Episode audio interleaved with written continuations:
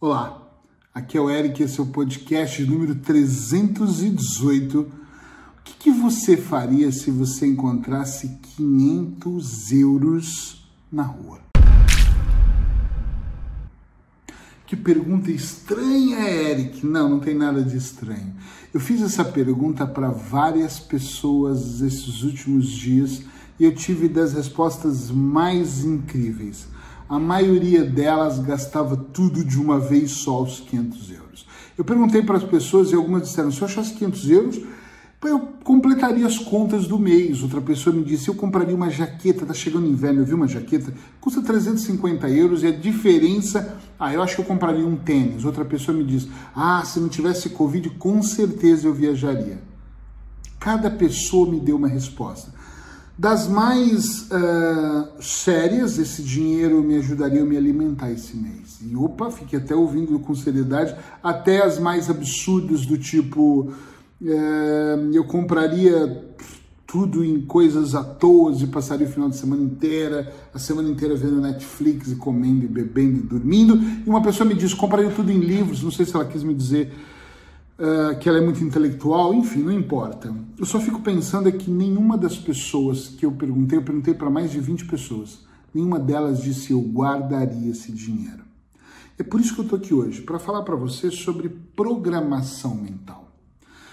Eu não sei se você já percebeu que às vezes nós somos programados a fazer coisas que nem deveriam ser feitas, como por exemplo gastar o nosso dinheiro.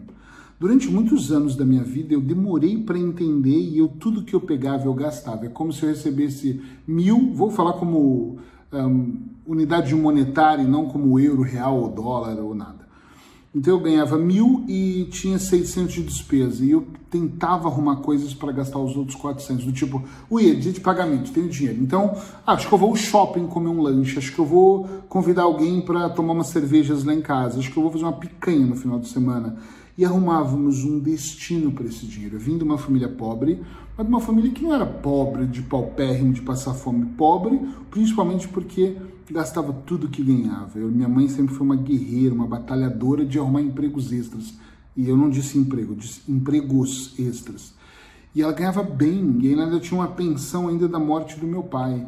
E tudo isso era gasto, e tudo que entrava extra também era gasto. Meus irmãos, minha família toda sempre gastou até o que não tinha, ou seja, se endividava. Depois eu comecei a aprender que o dinheiro foi feito para ser guardado. Claro, nós temos que. É uma moeda de troca. Eu entrego, recebo, entrego energeticamente, eu faço esse movimento. Só que parte dele, eu, eu aprendi muito isso em Portugal, como o português é, é preocupado em poupar, como não vou dizer que são todos, mas não existe tudo e todas as regras para todo mundo. Eu comecei a aprender como eles são, como eles precisam ou gostam de poupar para algum momento. E talvez o Brasil também, em alguma área do Brasil, seja assim, mas na minha família não era e as pessoas que eu conheço também não faziam isso. E criei um hábito de entender a importância de pouparmos, a importância de não gastarmos o dinheiro à toa, a importância de não, não jogar fora aquilo que entra. Por isso, se em algum momento você responde para você, se você encontrasse 500 euros na rua, qualquer número que você quisesse, você ia correr e ia gastar, presta atenção na programação que você tem. Eu, às vezes, esses dias falando com meu filho de 17 anos, e ele estava me dizendo assim, eu mando um dinheiro mensal para ele. E ele estava dizendo, nossa, esse mês sobrou 200 reais e eu vou... E eu perguntei para ele, mas por que você não guarda? Ele, mas para que o mês que vem vai vir mais? Tá entendendo o nível do pensamento? E eu tenho tentado mostrar para ele, mas se você guardasse 200 esse mês, 200 no mês que vem, por 10 meses, você teria 2 mil reais na sua mão. E ele não entende o porquê guardar. E aos poucos eu tenho mostrado para ele que esses 10 meses também vão passar. Usando referências do passado, por exemplo, ele morou aqui há 10, 11 meses atrás. Esses 11 meses passaram, olha que incrível. E ele nem me dei conta que passou. Então você nem daria conta que você teria agora na sua poupança a equivalência a 2 mil reais se estivesse guardando 200 reais todo mês. Existem coisas que nós não percebemos, ou nós até sabemos, mas por algum motivo nós não fazemos, e às vezes isso está ligado ao prazer imediato e o prazer a médio e longo prazo. Muitas coisas que eu, Eric, faço hoje é para um prazer imediato, sendo que eu venho trabalhando para prazeres futuros também. Entende onde eu quero chegar? Sim ou não? É muito importante que você responda esse sim ou não aí dentro da sua cabeça. Porque se a resposta é não, não entendo, você precisa começar a avaliar melhor como você gere a sua vida, até o tempo. Às vezes eu perco cinco horas do meu tempo hoje, três horas amanhã, e lá na frente você vai descobrir que você perdeu um mês da sua vida, uma semana inteira, às vezes, quiçá até um ano da sua vida. Eu me preocupo muito com a questão de desperdiçar tempo, dinheiro, comida, roupa, tudo, qualquer coisa, mas principalmente tempo. Tempo é uma coisa cara, vale mais que uma nota de 500 euros, vale muito mais que qualquer coisa. Então, Coloca isso na sua cabeça. Pensa um pouquinho sobre o que você faria se você tivesse 500 euros e responde. Sua resposta é: ok, eu entendi, eu deveria guardar, mas Eric, eu preciso de algo, eu estou necessitado de alguma coisa. Isso é uma outra questão. As pessoas que eu perguntei que me falaram, depois eu comentei sobre isso, né? Olha que rico isso aqui, olha que rico. Depois no final eu falei: olha, mas se você está necessitando tanto de 500 euros ou de 100 euros, ou se entrasse seria uma benção porque vai salvar o seu mês, você tem outra questão para trabalhar. Ou talvez a principal, que é você estar mais atento, por que, que você está sempre sem dinheiro? Se a vida pode ser próspera, por que você está sempre mendigando, esperando migalhas? Ou por que, que você está sempre ambicioso pela grana? Eu, por exemplo, não trabalho por dinheiro. Eu trabalho pela liberdade. Mas eu tenho contas para pagar, então eu deveria trabalhar por dinheiro? Não, vou continuar trabalhando para ser livre. Porque quanto mais liberdade eu tenho, mais dinheiro eu ganho. Não sei se você consegue entender o nível que eu estou te dizendo sobre ter liberdade. Mas eu tenho uma liberdade incrível e essa liberdade faz com que eu ganhe dinheiro também. O dinheiro se torna uma consequência daquilo que eu já faço.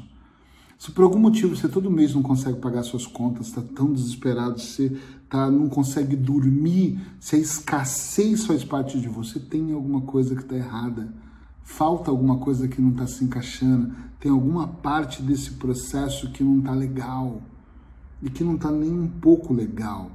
Então presta atenção no que está acontecendo.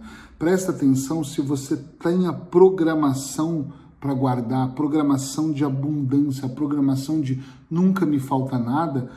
Você tem a programação de gratidão, ou se a sua programação está na escassez, está no meu Deus, não vejo a hora de entrar mais 20, mais 30, ai, graças a Deus entrou, agora eu quero mais, eu quero mais, eu quero mais. Sabe aquele filme do cara, Precious, é meu, é meu. É, você está nessa programação de, por favor, ufa, que alívio que fechou. Esse ciclo, ele nunca vai parar se você não interromper ele.